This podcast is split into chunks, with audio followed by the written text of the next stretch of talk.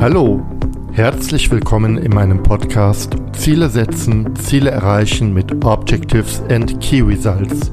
Mein Name ist André Klaassen und meine Mission ist ganz einfach. Ich möchte, dass du mit deinen Zielen erfolgreich bist, sei es für dich persönlich, in deinem Team oder in deiner ganzen Organisation. Und jetzt lass uns gemeinsam starten. Hallo, schön, dass du dabei bist. Ich freue mich sehr, dass ich heute Simon Bock zu Gast habe. Simon ist Head of Customer Success und arbeitet bei der Firma WorkPass. WorkPass selbst unterstützt Unternehmen in der Transformation hin zu einer agilen und adaptiven Organisation oder deren Teams in der Strategieumsetzung. All das erfolgt mit Objectives and Key Results. Simon hat durch seine Rolle tiefen Einblick in ganz unterschiedliche Nutzungsbereiche von Okaya. In dieser Episode unterhalten wir uns über ein sehr spannendes und oft nachgefragtes Thema. Wie integriert sich eigentlich Objectives and Key Results in die Produktentwicklung, beispielsweise in Scrum? Wo gibt es Chancen? Wo liegen die Fallstricke? All das erfährst du in diesem Gespräch mit Simon und mir. Und jetzt wünsche ich dir ganz viel Spaß beim Zuhören. Herzlich willkommen, Simon Bock von WorkPass zu unserem Podcast zu dem Thema Produktmanagement, Scrum und OKRs.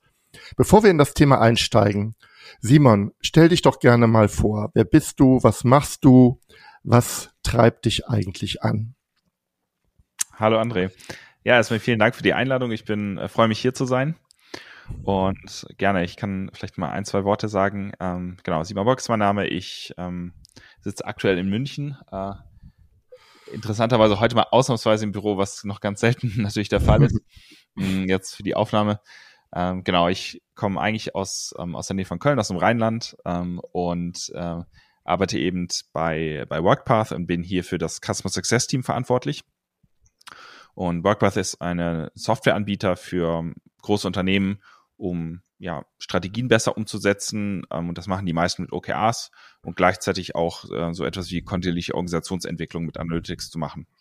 Und Customer Success bedeutet, dass ich mit äh, meinem Team für die ähm, für alle Bestandskunden verantwortlich bin. Also ab dem Punkt, wo äh, quasi sie vom Vertrieb quasi abgegeben werden. Und ähm, das ist insofern vielleicht ganz interessant für heute, weil ich ähm, damit so ein bisschen einen Einblick habe auf, ähm, auf sehr viele Unternehmen in unterschiedlichen Phasen äh, diesen OKR-Prozess einzuführen. Und vielleicht noch, du hast gefragt, was mich sonst noch so antreibt. Ähm, ich habe mich immer schon so im Kontext von äh, neuer Produktentwicklung äh, aufgehalten und wie Unternehmen innovativer werden können und äh, gute Produkte entwickeln können. Und das, was mich antreibt, ist vor allen Dingen, ähm, ja, in gewisser Weise in der Arbeitswelt ein bisschen was anders zu machen. Ähm, und äh, das ist ähm, gerade in größeren Organisationen äh, deutlich mehr Arbeit, ähm, aber äh, dann auch äh, natürlich irgendwie eine, eine tolle Chance, da was zu verändern. Und da kann man nicht alles rumdrehen, aber man kann ähm, einen, einen Baustein liefern äh, zu dem, was die meisten Organisationen ohnehin schon machen, äh, was ihre Transformation angeht. Super interessant. Ähm, vor allem auch deine Rolle und die damit verbundenen Einblicksmöglichkeiten in unterschiedlichen Unternehmen im Bereich neuer Arbeit, aber auch natürlich, darum geht's ja bei Objectives and Key Results auch in dem Thema Strategieumsetzung. Denn Strategie erstellen ist ja das eine äh, Innovationen und Ideen zu entwickeln ja auch, aber die dann wirklich auch auf die Straße zu kriegen und richtig gut zu machen, das ist ja nochmal eine andere Kunst. Und ähm, ich glaube, das wird ganz spannend, wenn du vielleicht mal so den einen oder anderen Learning, den du vielleicht auch gewonnen hast, jetzt ähm, ja im Rahmen unseres Gesprächs einfach mitteilen kannst. Starten wir. Ich fange einfach mal an. Unser Thema ist äh, ein Stück weit auch inspiriert durch ein Webinar, was ihr letztens gemacht habt. Mhm. Aber letztendlich auch durch einen Artikel, den ich selbst geschrieben habe, nämlich das Thema, wie kann ich eigentlich so diese strategische und Business-Sicht von Objectives and Key Results mit dem Produktmanagement äh, in, ähm, verbinden. Produktmanagement ist ja auch eine andere Flughöhe. Aber bevor wir einsteigen, Simon, was sind eigentlich Objectives and Key Results? Ja, super gern. Ich glaube, es gibt verschiedene Wege, das, das gut zu erklären, aber ähm, ich würde es mal so sagen, also es geht, Objectives and Key Results ist ein, ein Zielsetzungsframework, womit man ähm, nach meinem Verständnis zwei Sachen machen kann. Äh, zum einen kann man damit sicherstellen, dass man in einem Unternehmen die, ähm, die Strategie umsetzt und das tut in einer Art und Weise, ähm, dass ja, ich würde mal sagen, mit der Art und Weise, wie Organisationen heute arbeiten möchten, und das ist meistens mehr Autonomie, mehr Kundenfokus, mehr Agilität und damit auch mehr Freiheit in den einzelnen Teams, ähm, das nicht nur nicht ja, beeinträchtigt, sondern sogar befähigt. Das heißt, wir haben die Möglichkeit, die langfristige Strategie und auch so Business KPIs, ähm, die es ja nach wie vor geben sollte, ähm, mit dem Tagesgeschäft mehr zu verbinden. Und da gab es in der Vergangenheit auch schon mal ähm, andere Ansätze und das verändert sich so alle fünf bis zehn Jahre schon mal. Mhm. Ähm, aber ähm, das, äh, der Grund, warum OKRs, die ja jetzt in keinster Weise neu sind, aber jetzt nochmal so ein so einen extremen Aufwind bekommen, ist, weil es eben sehr gut zu der, der Transformation und dem gewünschten Arbeitsmodus von vielen Organisationen passt. Das heißt, es engt die Organisation nicht ein, aber es ermöglicht, die Strategie wirklich gut runterzubrechen, ähm, indem man die Teams, die dort arbeiten, auch wirklich mitnimmt.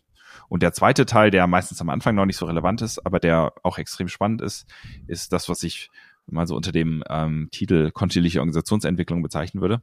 Das bedeutet, dass man ab dem Punkt, wo man so einen Prozess einführt und vielleicht auch eine, eine Software im Hintergrund hat, ähm, die Möglichkeit hat, in gewisser Weise ein Spiegelbild der Organisation zu sehen. Und dann kann mhm. man anfangen zu analysieren, wie sich eigentlich die Organisation verhält, weil wir eben Informationen über die Teams haben, wie sich die Teams verhalten, wer mit wem zusammenarbeitet. Und dann kann man anfangen, so, so Dinge wie, wie kundenfokussiert sind wir eigentlich, wie fokussiert sind wir, wie stark sind wir eigentlich aligned, wie crossfunktional arbeiten wir so Kennzahlen, die es aktuell, abgesehen von Anfragen, ähm, nicht wirklich ähm, zur Nutzung gibt, ähm, dann wirklich zu betrachten und auch zu nutzen, indem man die Organisation kontinuierlich Quartal für Quartal zum Beispiel weiterentwickelt. Mhm. Das ähm, hört sich für mich an, das finde ich nochmal spannend, dass du auch äh, klar sagst, das eine ist, sagen wir mal, die Umsetzung von Strategien. Da befinde ich mich ja gar nicht so weit weg von der alten Welt. Da habe ich Kennzahlen, die gefallen mir nicht. Also ich sage das jetzt mal ganz platt.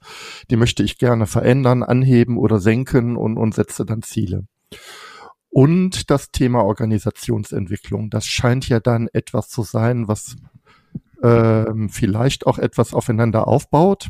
Also so habe ich das gerade ein Stück weit verstanden. Wenn ich die Ziele wenn ich es geschafft habe, die Wirkungsziele, die du gerade benannt hast, also weiß ich nicht, äh, Kundenzufriedenheit, Kundenfokussierung, ähm, die tatsächlich auch zu formulieren und auch zu messen, dann bekomme ich letztendlich wiederum klare Daten, die mir auch einen Hinweis geben, wo ich ähm, gerade mit der Organisation stehe. Ist das so, so richtig, wie ich das gerade gesagt habe? Ja, absolut. Also so würde ich es ja. auch sagen. Und da sind auf jeden Fall starke Verbindungen. Also das äh, eine funktioniert nicht ohne das andere. Das heißt, wenn man mhm. den Prozess nicht nutzt, kann man sich die Daten natürlich nicht anschauen. Und gleichzeitig ist es so, dass man sich die Daten oft, also wenn ich jetzt zum Beispiel in einem irgendwie in der Geschäftsleitung sitze oder in einem Transformationsteam, in der Strategie zum Beispiel, ähm, die Daten, die wir da erheben, dann wieder für meine eigenen OKRs äh, nutzen kann. das heißt, ich kann sagen, wir möchten, äh, wir rollen das jetzt aus. Äh, wir am Anfang fokussieren wir darauf, dass es ähm, erstmal gut funktioniert, dass alle Ziele haben. Und dann können wir sagen, weil uns irgendetwas besonders wichtig ist, zum Beispiel Kundenfokus, ähm, schauen wir uns da besonders die Daten an und wir als Transformationsteam beschreiben uns diese, ähm, diese Metriken auch tatsächlich in die Key Results. Mhm. Mhm. Sehr, sehr spannend. Ich habe da, also erstmal danke, schon alleine für mich ein interessanter Gedankenansatz zu sagen, es gibt halt auch neben diesem Objectives and Key Results Zyklus, ja, wo ich alle jedes Quartal Ziele formuliere, Key Results formuliere, ähm, eigentlich vielleicht sogar einen geheimen übergeordneten Metazyklus der gesamten Organisationsentwicklung, wo ich diese Ziele reflektiere, auch äh, die Organisation entsprechend weiterentwickle und dann wieder daraus, ähm, ja, ich sag mal, die Organisation kontinuierlich transformiere. Also herzlichen Dank eigentlich für diesen, diesen Hinweis auf diesen zweiten Part, der manchmal auch in meiner Wahrnehmung vielleicht ein bisschen zu kurz kommt. Ne? In der ganzen Diskussion über Objectives und Key Results. Sehr schön. Wir haben als Thema äh, OKRs und Produktmanagement oder ich vielleicht auch, ich nenne mal das böse Wort agiles Projektmanagement. Äh, böse deshalb, weil der ein oder andere Agilist äh, sich ein bisschen weiter vom Projekten distanziert, aber Produktmanagement, das ist ja ganz nah am Tagesgeschäft. Ähm, wie, wie sieht das aus deiner Sicht aus? Also wie kann ich diese Welten verbinden? Was kann man da tun? Mhm. Also es gibt verschiedene Blickwinkel, die man dort für nutzen kann. Also du, du sprachst jetzt gerade von der agilen Produktentwicklung, also auf der, auf der Teamebene agiles Produktmanagement. Und ähm, wenn man sich das anschaut, also so aus diesem Blickwinkel, dann ist es so, dass man, könnte man es am besten so beschreiben, dass ähm, OKRs sehr ähnliche Prinzipien, ähm, aber auf einer anderen Flughöhe in die Organisation bringt. Ähm, das heißt, ähm, grundsätzlich gibt es extrem viele ähnliche wir, Prinzipien, äh, so etwas wie Continuous Delivery äh, und Kundenfokus, die bei zum Beispiel so mit so etwas wie Scrum oder Kanban in die Organisation ähm, reingebracht wurden bereits. Und mhm. ähm, meistens ist es aber so, dass das ähm, sich auf das Team beschränkt, das heißt auf die auf die äh, Produktentwicklungsebene in dem eigenen Bereich. Und die Organisationsstruktur drumherum, das heißt, wie die Organisation Ziele setzt, wie oft auch wie über Bereiche hinweg kollaboriert wird, ähm, die hat sich meist noch nicht so stark verändert. Und das, was man, also man könnte so beschreiben, dass man mit Objectives und Key Results ein ähnliches, ähnliche Prinzipien und damit zum Beispiel Agilität auf einer anderen Ebene hinzufügt. Also manchmal kann man sagen, so, so Team-Level-Agilität versus quasi so Business-Agilität, wo es darum geht, dass die, ähm, äh, dass wirklich die Art und Weise, wie die Organisation äh, über Teamgrenzen hinweg arbeitet und auch in der Strategie-Runterbrechung, äh, dass, ähm, dass das quasi mit ähm, ja, angepasst wird und dass man mit OKRs dann ähm, sehr ähnliche Prinzipien für die Gesamtorganisation einführt. Und mhm. Genau so. Deswegen, ja. also es gibt so verschiedene Komponenten, wenn man, also wenn man einem so einem Zielbild einer agilen Organisation entgegenarbeiten möchte, ähm, dann reicht es eben nicht, dass die, dass die Teams eben äh, das ähm, in dem eigenen Bereich gemacht haben, ähm, sondern es gibt eben auch die Anforderung, dass sich die Organisationsstruktur ähm, so verhält, dass sie den Teams in gewisser Weise nicht im, nicht im Weg steht. Und es gibt natürlich gleichzeitig auch noch andere Punkte, sowas wie ähm, so aus technischer Perspektive, wenn man jetzt wirklich in der Produktentwicklung äh, sitzt, ähm, mit äh, Continuous Integration and Delivery zum Beispiel. Ähm, aber das ist so die, ich glaube, so ein Blickwinkel, um OKRs mit, äh, mit der Produktentwicklung und so etwas wie Scrum ähm, äh, zu vergleichen. Mhm. Ähm, jetzt gibt es ja bei den agilen Methoden, nenne ich sie jetzt mal, ja auch verschiedene Ansätze der, der Skalierung, also recht populär. In der, in der letzten Zeit ist das äh, Framework Safe geworden, Scaled, äh, Scaled Agile Framework, werde ich auch in die Shownotes ähm, reinnehmen. Oder Kanban behauptet ja schon immer oder oder nicht nur behauptet und macht es ja, kommt ja auch aus äh, äh, aus der Organisationsentwicklung, also aus dem Lean Management und äh, äh, war ja von der ursprünglichen Denke her niemals auf Teams beschränkt, aber in der Praxis finden wir es halt auf Teams auf Teamebene beschränkt. Also wir finden die Scrum-Teams isoliert vom, vom Business und die Kanban-Teams isoliert vom Business. Was macht OKRs äh, da attraktiver? Warum, warum beschäftigen sich, ja, ich sag das mal platt, Führungskräfte und Manager dann lieber mit OKRs als mit skalierten Agile? Ja, ist eine gute Frage. Also das, was wir eben, das, was wir eben beobachten, ist, dass es ähm, dass es wahrscheinlicher ist, dass die Organisation das auch in den Nicht-Produktentwicklungs-, in den nicht-technischen Bereichen ähm, einführt ähm, und mhm. dass da eben selten mit Scrum und Kanban auf einer skalierten Ebene gearbeitet wird. Und mhm. ähm, Warum das so ist, ist, ist eine interessante Frage. Ähm, also theoretisch könnte man vielleicht sogar ähm, das auch irgendwie in, in Businessbereiche ähm, skalieren, aber ähm, das, was ähm, das, was wir beobachten mit OKRs, das ist eben quasi wie so eine Ebene darüber ist, die man andockt, ähm, die ähm, die eben nicht so sehr aus dem Produktbereich irgendwie vordefiniert ist mit, mit Scrum oder Kanban, sondern dass die Teams in anderen Bereichen, also wenn wir jetzt zum Beispiel Marketing oder Personalbereich anschauen, ähm, ihre eigene Art und Weise, wie sie arbeiten möchten, andocken können ähm, und mhm. dass quasi OKRs dort so das, das Bindeglied sind. Und ähm, für und es auch dann ein bisschen leichter machen, zum Beispiel von den Unternehmenszielen ähm, da in OKRs zu gehen. Also dass man zum Beispiel ähm, ja, so Business KPIs hat, wo man sagt, wir möchten äh, langfristig irgendwie finanzielle Kennzahlen treiben und dass man die dann eben den OKRs übersetzt. Das ist das, was wir eben ähm, öfter sehen dann. Mhm. Das bedeutet, ich versuche das mal mit anderen Worten zu sagen oder mit, mit, mit, eigenen Worten.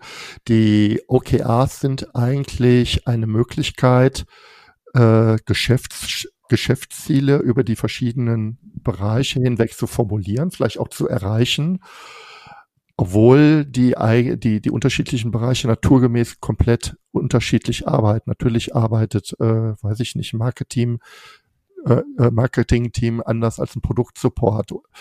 Ähm, aber ich kann halt über diese Wirkungsziele oder über die Outcome, vom, äh, über die, die, die äh, Objectives and Key Results letztendlich in einer einheitlichen Sprache dann das gemeinsame Anliegen ähm, formulieren. Ja, ich weiß nicht, ob das jetzt so viel besser formuliert ist, aber. Nee, doch, das, das fasst, äh, glaube ich, gut zusammen, ja. Das ist. Ja. Ja. Jetzt ist es so, ich überlege jetzt mal bei das Thema Metriken KPIs, Key Results, Kennzahlen, das wird ja ein Stück weit auch sehr kontrovers betrachtet. Ja, also ähm, ich habe jetzt letztens gehört von einem Scrum-Team, das sagte, Mensch, bei, wir machen jetzt Objectives und Key Results. Wir fühlen uns überwacht, weil wir jetzt irgendwie immer formulieren müssen, wie unsere Fortschritte sind.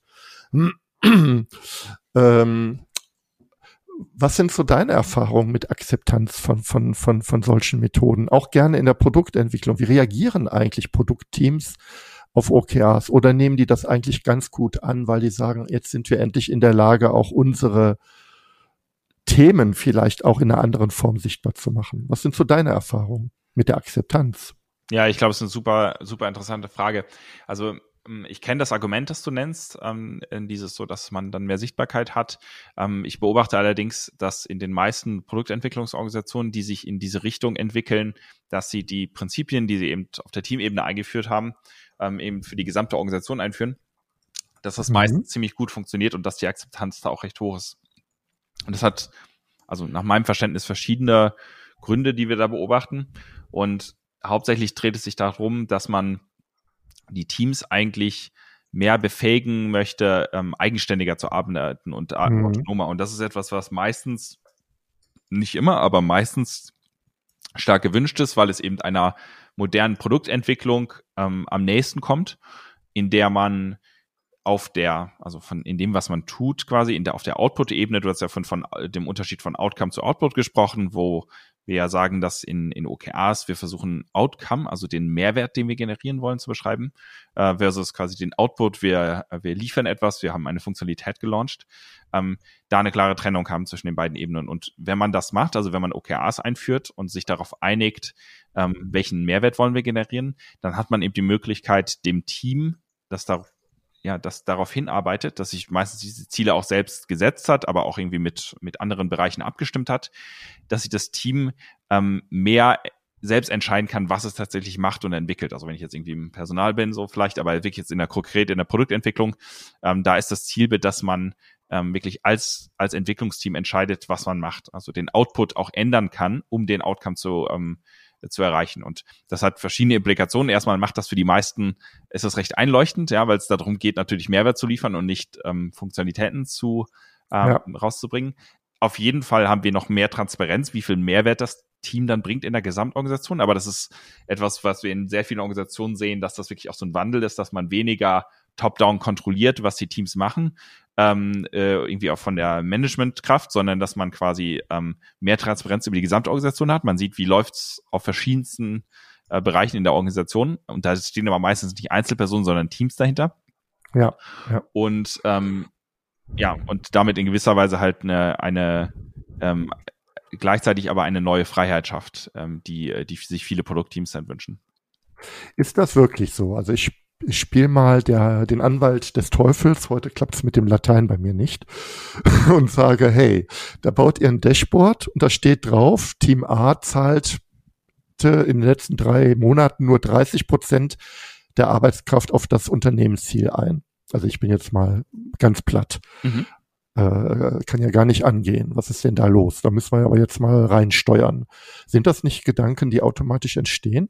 Bei Führungskräften, hey, was macht ihr den ganzen Tag? Wir haben doch formuliert, äh, was das Thema ist und äh, ihr macht alles Mögliche, nur an dem Ziel wird nicht gearbeitet.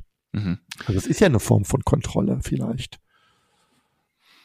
Also so, so, also so direkt quasi, also wie genau der Einfluss zu wie viel Prozent auf ein Unternehmensziel ist, kann man, kann man nicht wirklich messen. Ähm, mhm. Aber also der Punkt ist natürlich nicht trotzdem äh, valide. Ähm, also die Frage ist ja so, was ist die Alternative? Also erstmal, also die erste Frage würde ich mir stellen, äh, ist, also wie ist die Unternehmenskultur? Also wenn das etwas ist, dass man dann den Anruf von dem Geschäftsführer kriegt, dann äh, ist das, äh, ja, also das, ein, das kann natürlich passieren, aber das, das da ist, ich glaube, ein extrem wichtiger Punkt, ähm, dass sich die ja. Art und Weise, man kann mit einem Werkzeug, mit einem Framework natürlich ähm, das Denken anregen, aber ähm, für die meisten Organisationen geht das einher mit einer kulturellen Veränderung, wo sich auch die Führungsrolle weiterentwickelt. Ich glaube, das ist ein super wichtiger Punkt. Und mhm. man sollte sich halt fragen, was ist die Alternative? Und die Alternative, die es sonst gibt, ist das quasi die Delivery, ähm, also der äh, ob äh, die Roadmap quasi vor allen Dingen kontrolliert wird und das sehr eng getrackt wird. Und das heißt, da geht es dann drum, äh, ja, also haben wir, haben wir genau das gemacht, was wir irgendwie versprochen haben. Und das ist meistens auch gar nicht so sehr gewünscht von den, äh, von den Entwicklungsteams, zumindest so wie ich das ähm, beobachte. Und gleichzeitig ist es für die Gesamtorganisation ja auch nicht sinnvoll, sondern wir möchten ja anfangen, uns, also wir sehen einen, ja wirklich so einen, so einen, so einen starken Trend in den letzten Jahren, dass es von einer ausschließlichen Fokussierung von Effizienz einer Organisation ja. äh, zu Effektivität geht und keiner egal ob ich im Produktteam sitze oder im Management, kann ja ernsthaft wollen, dass wir vor allen Dingen einfach das liefern, was wir irgendwie uns geplant haben, nur damit wir uns quasi an, äh, an die Roadmap halten, ähm, als dass wir darauf fokussieren, ob wir Mehrwert liefern. So. Und ähm, deswegen, also das ist in keinster Weise irgendwie einfach, aber ich glaube, man, man muss sich wirklich eingestehen, dass man da die Teams und die Führungskräfte vor allen Dingen ähm, sehr aktiv mitnehmen muss, damit genau das, was du meinst, was ja passieren kann, ähm, eben nicht passiert. Mhm. Ich habe jetzt auch gerade mal drüber nachgedacht, über meine Polemik. Äh, hey, äh, ihr habt an anderen Dingen gearbeitet, aber letztendlich, ähm, wenn ich das positiv sehe, ist es ja auch genau darum, um was es geht. Wir, wir haben eigentlich auf ein gemeinsames Ziel hinarbeiten wollen, jetzt auch als Team. Wir haben gesehen, äh, das hat nicht gut geklappt. In einer positiven Kultur ist das ja erstmal eine, eine, eine gute Lernerfahrung äh, waren das vielleicht die falschen Ziele? Gibt es tatsächlich unglaublich viel Impediments, um die wir uns erstmal kümmern müssen, die uns genau daran hindern, effektiv zu sein? Ähm, oder, oder auch was anderes. Es ist also äh, die Frage der, der Unternehmenskultur, die einfach entscheidet, wie mit diesen äh, eigentlich sehr wichtigen Ergebnissen umgegangen wird. Ja, ähm, wo, wo, wo stehen wir eigentlich bei der, bei der Nutzenerbringung oder ähm, auch vielleicht auch beim Fortschritt. Und ähm, ja. deswegen ist das schon, schon, schon ein wichtiger Punkt. Ähm, ich bin jetzt gerade am überlegen, das ist das, äh, das eine, das Thema, also der, der, der, der Gefahr einer äh, missbräuchlichen Kontrolle und von Sanktionen, die ja letztendlich alle Zielsysteme kaputt macht. Und die andere Frage, die ich mir stelle bei der Produktentwicklung, das sind die Kadenzen. Ähm, also die Rhythmen. OKR, OKRs werden ja gerne in einem regelmäßigen Rhythmus neu formuliert und eigentlich durchweg in der gesamten Organisation. Und ich habe aber in der Produktentwicklung, äh, gerade auch bei dem Thema strategische Projekte in der Produktentwicklung, nicht immer dieselben Rhythmen wie die OKR-Zyklen. Ähm, könnte das ein Thema sein, was auch vielleicht nochmal eine Herausforderung ist? Ja, also es ist auf jeden Fall etwas, was man sehr aktiv beobachten muss. Dass es eben gut synchronisiert ist. Also der, wenn wir mal so auf so einen Scrum-Prozess schauen, dann ist es so, dass zumindest in der Sprintplanung das ganz gut undockbar ist. Das heißt, man hat ähm, einen OKR-Zyklus. Also meistens gibt es ähm, einjährige Unternehmensziele und darunter eben einen OKR-Zyklus, der zwischen drei und sechs Monaten ist. Drei Monate wäre mhm. so der mhm. Klassiker. Und ja. das heißt, dort plant man Ziele, die man innerhalb von drei Monaten erreichen möchte. Und in dem Fall einer Produktentwicklung planen wir dort eben wirklich Outcome und sagen, wir möchten einen gewissen Mehrwert liefern ähm, mit Funktionalitäten, die wir verbessern, verändern, ähm, neu entwickeln ähm, was eine, eine riesige Herausforderung ist, weil es ähm, ähm, ja im Endeffekt beansprucht, dass dieses Team Funktionalität rausbringt ähm, und die tatsächlich schon einen Einfluss hat. Das heißt, es hat sehr viele, es hat hohe Anforderungen, äh, wenn man das in dieser Art und Weise tun möchte, an die Art und Weise, wie entwickelt wird. Und ähm, er zieht quasi in die ähnliche, in ähnliche Richtung wie auch dann die Prinzipien des Scrum-Prozesses. Und darunter, also in diesem Zyklus ist es so, dass im OKR-Prozess man ähm, sogenannte Check-ins macht, wo man versucht, mhm. das, was man eben mit Output generiert, ähm, zu synchronisieren und zu reflektieren. Arbeiten wir eigentlich aktuell auf unsere Ziele hin? Haben wir einen Einfluss? Und das sind meistens, da ist so der Klassiker zwei Wochen und die meisten äh, Scrum-Teams äh, verbinden das mit ihren, ähm, den Rhythmen des äh, Scrum-Prozesses. Das heißt, dass sie am Ende eines Sprints dann eben auch ähm, auf die OKRs schauen. Es gibt für große Organisationen also äh, so der Teil ist recht gut synchronisierbar, muss man aber natürlich auch ja. ganz bewusst machen. Es gibt für große Organisationen, die wirklich sehr große Entwicklungsteam haben, natürlich äh, viele bestehende Prozesse. Es gibt oft ähm, Portfolioplanungsprozesse und da ist es so, ähm, das ist auf jeden Fall aufwendiger. Ähm, äh, das muss aber auch dann ähm, irgendwann ähm, angedockt und synchronisiert werden. Und meistens ist dort der erste Schritt, dass man es zeitlich synchronisiert, damit man eben nicht OKRs plant und vielleicht einen Monat vorher schon äh, die, äh, die Roadmap definiert hat, ähm, womit man dann ähm, ja äh, die Daseinsberechtigung von OKRs aushebelt. Mhm. Also genau, also da, äh, da gibt es ja diese beiden vielleicht auch Extreme in der Produktentwicklung. Also die, die, die maximale, das maximale Extrem ist DevOps. Das heißt also, ich habe eine Kultur der, der kontinuierlichen Lieferung, vielleicht sogar mehrfach am Tag und äh, kann mich da wunderbar sozusagen auch an neue strategischen Ziele ausrichten, äh, theoretisch sogar jede Woche neu.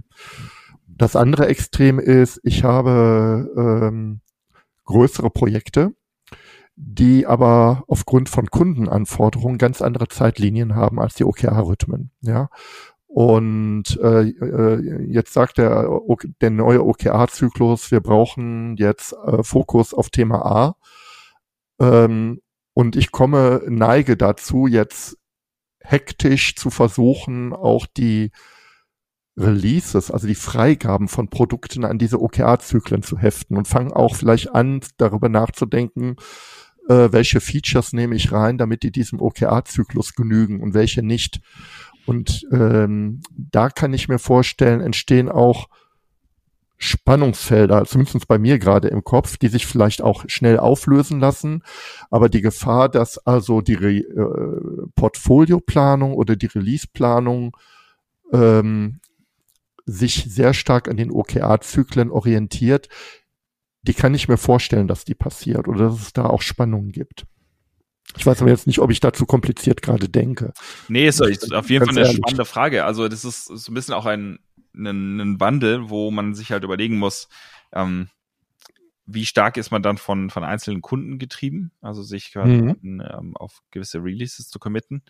Ähm, oder wie stark fokussieren wir, ähm, obwohl wir stark kundenfokussiert sind, dann ähm, und allen Kunden zuhören, uns auf unsere eigene Planung. Ähm, und mhm. das ist etwas, also da, das, was du damit ja so ein bisschen ansprichst, ist zum Beispiel auch so ein Clash, wo man sagt, äh, die Kunden hätten natürlich am liebsten gerne eine ähm, eine committed Roadmap irgendwie auf ein Jahr. Mhm. Ähm, aber eigentlich kann man das mit dem OKR-Prozess dann nicht mehr oder sollte man das eigentlich nicht mehr machen, weil man sich dann quasi einengt so. Also zum Beispiel wir, ähm, wir haben natürlich auch eine, eine Roadmap-Planung bei WorkPath, aber die ist, ähm, äh, die ist quasi nicht dem Kunden gegenüber committed und wir, ähm, das Einzige, was wir äh, kommunizieren, ist auf ein gewisses Quartal, also auf den OKR-Zyklus, ähm, dass wir gewisse Probleme lösen wollen. Ähm, und das ist auf jeden Fall ein, immer ein, ja, das muss dafür, das muss man sich erkämpfen und das ist, je größer die Organisation ist und ähm, je größer die Kunden auch auf der anderen Seite sind, ähm, nicht immer äh, trivial, das irgendwie zu ändern, aber das ist etwas, wo wir mehr und mehr sehen, dass Organisationen dorthin gehen.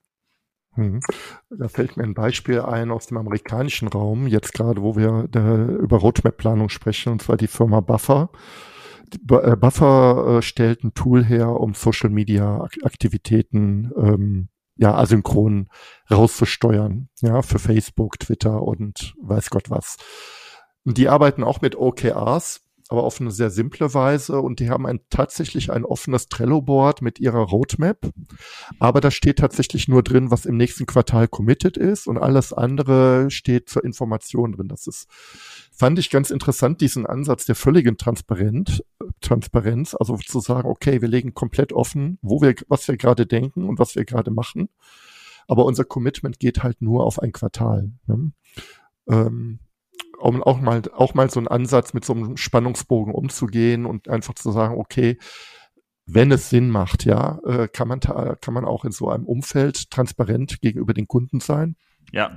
Und bei Buffer weiß ich, dass das sehr gut ankommt bei den Kunden. Die haben auch teilweise sehr große Kunden, äh, äh die einen hohen Prozentsatz an Automatisierung haben und die äh, da auch äh, sehr zufrieden sind. Ich glaube, das geht sogar so weit, dass Kunden da sogar kommentieren können, die Roadmap äh, in, in, die, in diesem Trello-Board. Also ganz interessant. Packe ich auch mal hier in den Podcast ran. Nur ja, das ist spannend. für die Superspezialisten, die, die das interessiert. Ja.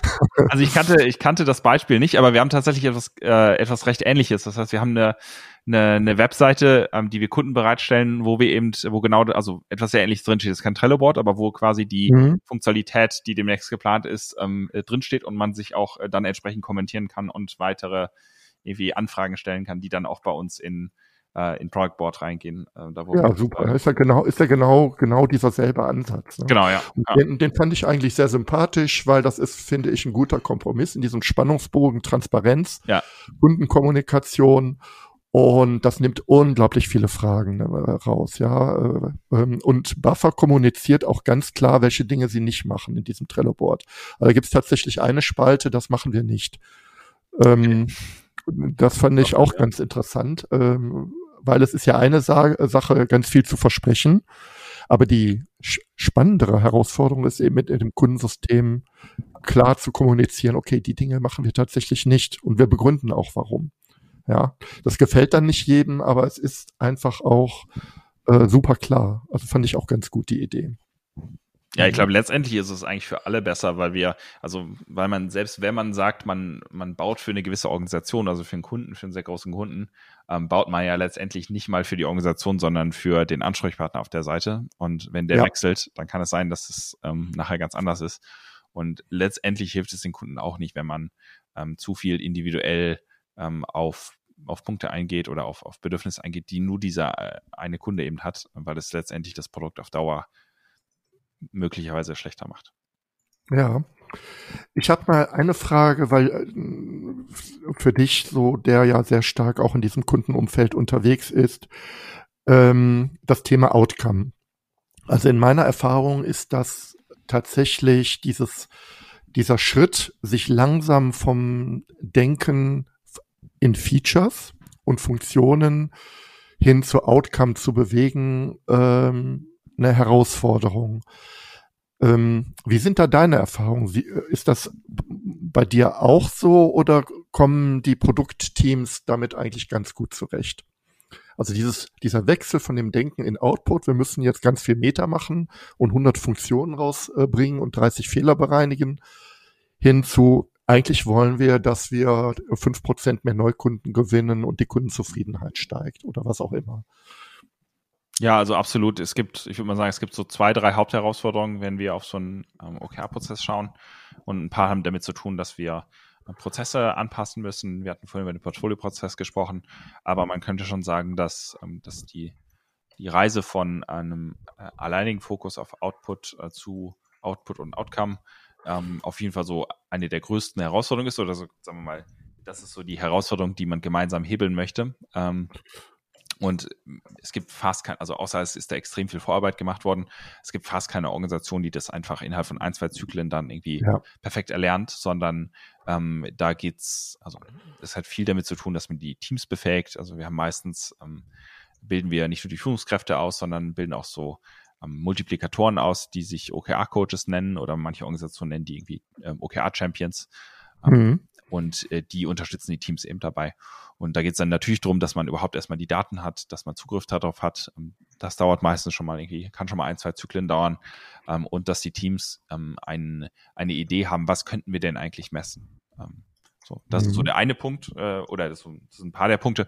Und ähm, und dann ist es natürlich so, dass, dass man, also es reicht nicht, in Key Results reinzuschreiben, dass wir irgendwie das Kundenfeedback verbessert haben ähm, oder dass wir ein gewisses Problem gelöst haben, ähm, sondern wir müssen natürlich auch in der Lage sein, das innerhalb dem Zyklus dann zu lösen. Und das ist, ähm, äh, das ist dann der zweite Punkt, der gar nicht so mhm. sehr dann an dem, also an dem Thema OKRs hängt, aber wo gewisserweise, wenn wir sagen, das ist unser Anspruch, wir möchten so arbeiten, ähm, einen ähm, ja, also eine, eine recht hohe Anforderung haben ähm, über die Art und Weise, wie dieses Team arbeitet. Da hast du vorhin schon so ein bisschen drüber gesprochen, ähm, kontinuierlich ähm, eben Features rauszubringen, ähm, äh, weil man, also wenn wir sagen, wir nehmen uns vor, ähm, das Kundenfeedback zu verbessern, also wir geben irgendwie ja, also die Kunden nutzen etwas mehr, ähm, eine Funktionalität oder einen Bereich oder wir haben besseres Feedback bekommen.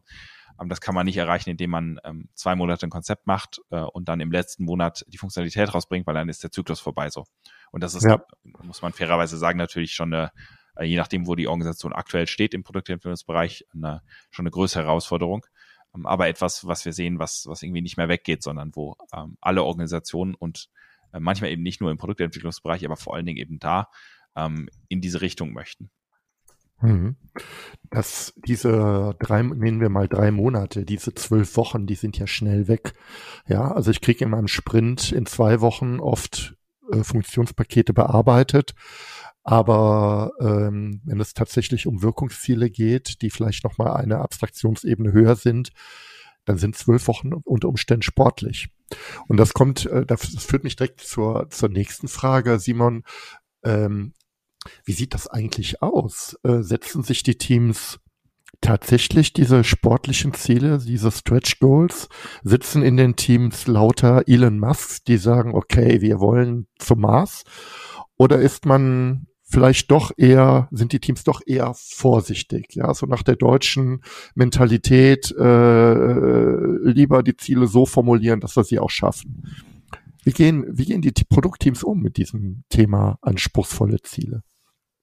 Ja, das ist, ist eine ganz spannende Frage. Also es ist etwas, wo wir sehen, dass es äh, am Anfang gerade so in, ähm, wenn Unternehmen sich das, ähm, den Prozess anschauen und versuchen zu verstehen, ähm, wie kann man OKRs einführen, dann oft bei so ähm, bei den Beispielen landen, die irgendwie vielleicht in welchen Google-Videos sind, ähm, die mit Sicherheit auch in dem Kontext Sinn machen. Ähm, und allerdings sehen wir, dass die meisten Organisationen sich eher realistische Ziele setzen, also Ziele, die tatsächlich mhm. mit auf einem halbwegs konventionellen Weg auch zu erreichen sind. Ähm, was was eigentlich wichtig ist oder wichtig, mindestens so wichtig ist, dass man sich entscheidet, wie man das macht, weil man sonst recht viel Verwirrung in der Organisation stiftet. Also das, was du ansprichst, ist ja quasi zu sagen, ähm, setzen wir unsere Ziele so ambitioniert, dass man sie eigentlich auf dem konventionellen Weg gar nicht erreichen kann, sondern dass wir Richtig. out of the box mhm. denken müssen, in Anführungszeichen. Und ähm, ähm, das aber tun, weil wir damit, wir möchten das aktiv und wir finden das gut. Ähm, und dann ist es aber auch okay, eben 70 Prozent zum Beispiel zu erreichen. Ähm, ja. Wenn man das mischt mit äh, einem äh, etwas, was es vorher schon gab, wo man sagt, 100% ist das, was wir erreichen wollen, das kann halt sehr viel Missverständnis ähm, äh, kreieren zu einem Zeitpunkt, wo die Organisation sich an ein ganz neues Level an Transparenz gewinnen muss. So deswegen ist das, was wir hauptsächlich sagen, ähm, ihr solltet euch überlegen, wie ihr das macht und das klar kommunizieren. Und dann gibt es natürlich auch Mixlösungen. Das heißt, wir sehen viele Organisationen, die sagen, ja, wir setzen ähm, eher präzise das, was wir glauben, was wir erreichen können und wollen das wirklich erreichen, ähm, haben aber in bestimmten Entschuldigung, in bestimmten Bereichen ähm, macht es für uns Sinn, hier mal ein ganz ambitioniertes Ziel zu setzen, markieren das dann aber als solches, wo wir sagen so, ja, wir möchten mhm. ähm, unsere Reichweite in diesem Bereich steigern und hier macht es mal Sinn, irgendwie uns äh, besonders ambitioniert was zu setzen, wo wir sagen, das können wir eigentlich gar nicht erreichen, aber lasst uns mal herausfinden, wie man es doch schaffen kann. Mhm. Ein guter Hinweis. Also ähm, aus den, den letzten Punkten, die du gesagt hast, Simon. Ähm, also das eine ist dieser Weg von Output zu Outcome, also von, von, von Ausstoß zu Wirkung. Das ist ein, das braucht einfach seine Zeit. Das heißt also, die Einführung von Objectives und Key Results ist auch ein Prozess, der seine Zeit braucht und dem, dem man auch Zeit geben muss. Ja, zwei bis drei Zyklen, da reden wir ja locker äh, über ein halbes Jahr bis ein Jahr, bis äh, die grundlegenden Dinge äh, anfangen, äh, äh, also die, äh, dieses Denken besser wird. Also ich will damit nicht sagen, dass OKRs erst nach einem Jahr Sinn ergeben. Die, äh, allein die Transparenz stellt sich ja sofort ein. Ja, es gibt ja Dinge, die, die, die hat man ja mit einem Schlag. Aber dieses Wirkungsdenken braucht seine Zeit. Und das Thema Zielsetzung ist ja das andere. Das steht hier dafür, wo stehen wir in, der, in unserer Kultur? Und wie gehen wir, wie gehen wir eigentlich mit, mit Zielen und, und Erreichbarkeit von Zielen und vielleicht auch dem in der Vergangenheit ähm, dazugehörenden Sanktionen oder Incentives um. Ja, die Incentives sind ja auch nochmal etwas, was ja auch in ganz vielen Organisationen lange Zeit gemacht wird oder immer noch gemacht wird. Leistungsabhängige Entlohnung, individuelle äh, äh Anreizsysteme etc., die ja auch eigentlich ähm, dem Thema Selbstorganisation und selbstorganisierten Zielen konträr stehen. Ja. Also ähm, zwei, zwei wichtige Punkte. Wobei ich jetzt per Zufall das Thema Incentives auch genannt habe. Ich weiß aber nicht, ob das in der Produktentwicklung da auch ein Thema ist oder war oder ob das bei dir noch äh, dort vorkommt. Also wir sind am, äh, am Thema Performance Management meistens immer nur so an der, an, an der Außenhülle dabei. Ähm, immer dann, mhm. wenn wir über die Schnittstelle zu OKRs sprechen. Also jetzt als Organisation und ich jetzt zum Beispiel ja. Rolle. Ähm, nach meinem Wissen oder nach meiner Beobachtung hat, hat es eine eher geringere Rolle im Bereich Produktentwicklung. Ähm, das kann sich aber auch unterscheiden und natürlich auch manchmal in Führungsrollen.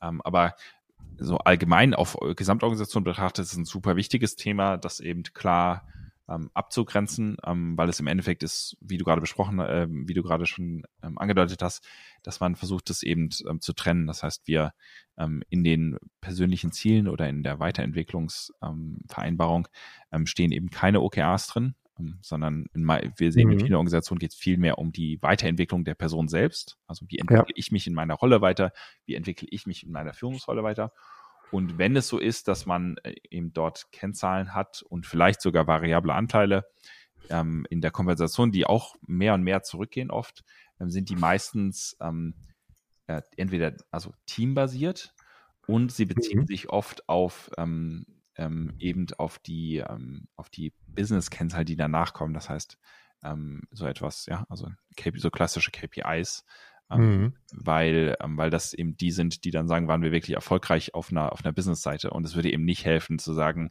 äh, wir incentivieren das Team ähm, äh, quasi mit den OKRs, weil da steht ja, wir möchten Mehrwert an die Kunden liefern. Und wenn ja. du mir jetzt sagst, ich kriege weniger Bonus, wenn ich es nicht erreiche, dann versuche ich natürlich die Metrik da gering zu halten, was natürlich ähm, ja absolut kontraproduktiv ist, weil wir dann uns ja. einfach weniger anstrengen, Mehrwert zu liefern und dann letztendlich ja. Ähm, ja, ja, da kommen wir in die klassische Situation rein ja. und zumal sind ja die OKR-Metriken ähm, ja auch oft gar nicht so super direkt beeinflussbar, sondern sind ja das Ergebnis von, von, von Engagement, Ehrgeiz, Experimenten, manchmal auch Fehlschlägen und Erkenntnissen. Also ähm, genau, ja. ja. Das, das wäre ja, wäre ja wirklich, wirklich nicht gut. Ja, Simon, ähm, ich komme mal in die Schlussphase. Vielleicht noch mal ein Punkt. Ich weiß nicht, äh, wir hatten ja auch im Vorgespräch uns drüber unterhalten. Ich persönlich finde, dass ähm, der Scrum-Prozess sich jetzt durch die Neufassung des Scrum-Guides Ende letzten Jahres richtig gut an das Thema Objectives and Key Results angenähert hat. Ähm, jetzt ist die Frage, äh, wie groß ist diese, diese Änderung oder welche praktischen Auswirkungen hat das im realen Leben von vielen Scrum-Teams? Ich behaupte mal nicht so viele, aber zwei Dinge stechen wirklich raus oder drei Dinge, ich zähle die mal auf, die ich super spannend finde, auch jetzt im Kontext Produktmanagement. Das eine ist, ähm, es gab bislang im Scrum die Idee einer Produktvision. Das heißt also, ich schreibe auf, wie das Produkt idealtypisch sich nachher darstellt in ganz vielen Scrum-Teams, die ich kenne, gibt es diese Produktvision eigentlich nicht gut oder sie ist sehr schwammig oder sehr unverbindlich dargestellt. Sie ist eigentlich kein Kriterium, ähm, an dem ich irgendeinen Fortschritt messen kann. Und seit 2020 ist die Produktvision ersetzt durch das Produktziel, das nicht unbedingt messbar sein muss, aber das idealerweise doch große Ähnlichkeiten hat, auch mit einem OKR. Das heißt also, wo will ich, will ich hin? Und idealerweise, wie erkenne ich, dass diese tolle Produktvision auch eingetreten ist. Also ich formuliere auch Messkriterien. Das zweite ist, das Sprintziel ist viel stärker. Bislang war das eher ein Abfallprodukt im Sprintplanning. Und jetzt ist das Sprintziel ähm, ja eigentlich etwas, mit dem ich beginne. Wie soll die Welt am Ende des Sprints aussehen, auch aus Sicht des Produkts? Wie weit sind wir unserem Produktziel näher gekommen? Wie können wir äh, so arbeiten, dass wir also die ersten Dinge, die wir uns vorgenommen haben, äh, erreichen. Und das fand ich auch sehr schön, weil das auch mit dem äh, ne, vom Denken her, nicht von der Methodik, aber vom Denken her viele Analogien hat zu den Objectives and Key Results, finde ich. Ähm, ich weiß nicht, hab, habt ihr euch schon damit beschäftigt oder ich meine, Scrum ist jetzt, sagen wir mal, auch eine andere Ebene als äh, OKR. Ähm, aber vielleicht mal deine Meinung dazu, Simon. Mhm. Ja, erstmal vielen Dank fürs Teilen. Ähm, also ich bin äh, keinesfalls ein Scrum-Experte und, äh, und noch weniger, glaube ich, in dem äh, in der neuesten Version jetzt. Ähm, aber ich sehe natürlich trotzdem, also die Punkte, die du nennst ähm, und auch allgemein, wie sich die ähm, wie sich das weiterentwickelt, ähm, dass, dass es da immer mehr eine Annäherung gibt ähm, und ähm, dass, ähm, ja, dass sich vieles dann, ähm, vieles da auch verheiratet. Also die Art und Weise, wie man ähm, dann OKRs verbindet mit zum Beispiel Epics. Ähm, es gibt verschiedene Wege, wie man, äh, wie man den, den Scrum-Prozess ähm, mit den OKRs verheiratet und auch zum Beispiel jetzt ähm, irgendwie bei uns in der Plattform mit äh, zwischen Jira und Workpath dann diesen Übergang äh, macht. Ähm, mhm. Aber es, es scheint alles in, in eine ähnliche Richtung zu gehen, ähm, dass man da eben einen, einen, sehr starken Fokus auf die Vision hat, wie du meintest, äh, auf den Kunden und den Mehrwert und das von davon alles ausgeht und gleichzeitig, dass man das dann auch besonders aktiv beobachtet und zusätzlich zu einer zu einer ähm, ja zu den ähm, äh, der Art und Weise, wie dann der Scrum-Prozess durchgeführt wird, dann eben die ähm, äh, diese ähm, äh, ja, die Meetings vom OKR, also in diesem Fall zum Beispiel den Check-in, über den wir vorhin gesprochen haben, ähm, da zu integrieren. Und das ist dann meistens auch kein extra Meeting, sondern das ist etwas, wo wir dann mit dem Team dann nach dem Sprint entsprechend draufschauen. Ja, also gerade der Check-in, also das ist ja das äh, Meeting, in dem ich einfach mit dem Team auf die OKRs schaue. Äh, das ist ja wunderbar äh, integrierbar in, in, in das äh, Scrum Review äh, oder meinetwegen auch in die Retrospektive, jedenfalls in eine der Scrum-Zeremonien. Ich kann es also sogar ins, ins Daily Stand-up reinnehmen und letztendlich da auch einen Blick drauf werfen. Ja, also insofern ähm, finde ich das auch sehr gut. Also aus meiner Sicht äh, ein sehr spannendes Thema und eine Win-Win, weil beide äh, Frameworks, also Scrum, das agile Arbeiten insgesamt und OKR, äh, die bilden ja eigentlich eine hervorragende Kombination. Und was du sagst, Simon, ist ja genau der Punkt. Ich skaliere Agilität über Objectives und Key Results ins Business rein.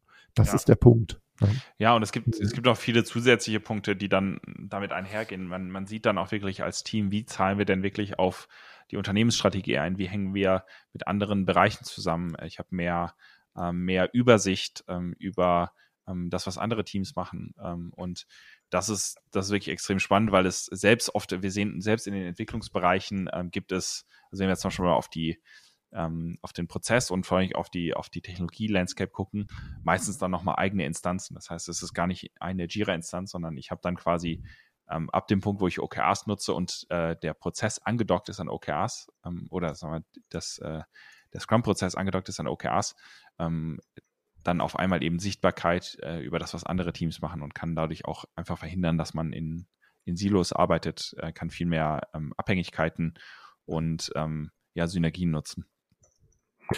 Also sind natürlich super Punkte, die du, du gerade benennst. Ja, also das eine, der eine Punkt finde ich total gut. Äh, ich sehe, welchen Impact wir haben als Team ja, auf das gesamte Unternehmen. Ähm, das ist ja etwas, was oft gar nicht klar ist äh, und vielleicht auch so ein Stück weit auch Motivation und Bedeutung hebt. Und das Thema, ich sehe auch, äh, was das bedeutet im Gesamtkonzert, weil ne, gerade bei größeren Organisationen, wo ich halt nicht nur in einem Team Produkte entwickle, sondern halt vielleicht auch über mehrere, über Teamgrenzen hinweg ähm, und es dort halt auch Zusammenhänge gibt. Super, super schön. Ja, Simon, dann würde ich vielleicht zum Abschluss nochmal so drei Fragen an dich stellen. Ich hoffe, es ist kein Überfall. Was sind denn so deine Tipps für äh, interessierte Hörerinnen und Hörer, die sagen, hey, ich bin auch irgendwo Produktentwicklerin oder in der Produktentwicklung und ich finde das Thema Key Results spannend. Ähm, was mache ich denn jetzt? Ne? Äh, oder als Agile Coach. Wie geht's? Was sind denn so drei, drei gute Schritte, um in das Thema einzusteigen? Ja, sehr gerne. Ähm, ich versuche das mal spontan zu machen. Ähm, also, ich würde, also wenn ich, wenn, wenn ich mich wirklich in das Thema einarbeiten möchte, würde ich wahrscheinlich ähm, ähm eine, also das, was wir als Masterclass bezeichnen, besuchen. Das heißt ein zweitägiges Training, wo ich wirklich so einmal komplett eine Einführung bekomme, äh, wie das, ähm, äh, wie das Werkzeug OKRs funktioniert, aber auch wie man das einführt. Ähm, das ähm, kann man sich gerne mal anschauen, äh, wenn das von Interesse ist, auf unserer Webseite auch. Und es gibt, ich würde zusätzlich einfach viele Unterlagen lesen. Das heißt, wir haben zum Beispiel auch auf der Webseite eine eigene Library. Es gibt aber auch viele andere gute Unterlagen, die man sich anschauen kann zum Thema OKRs.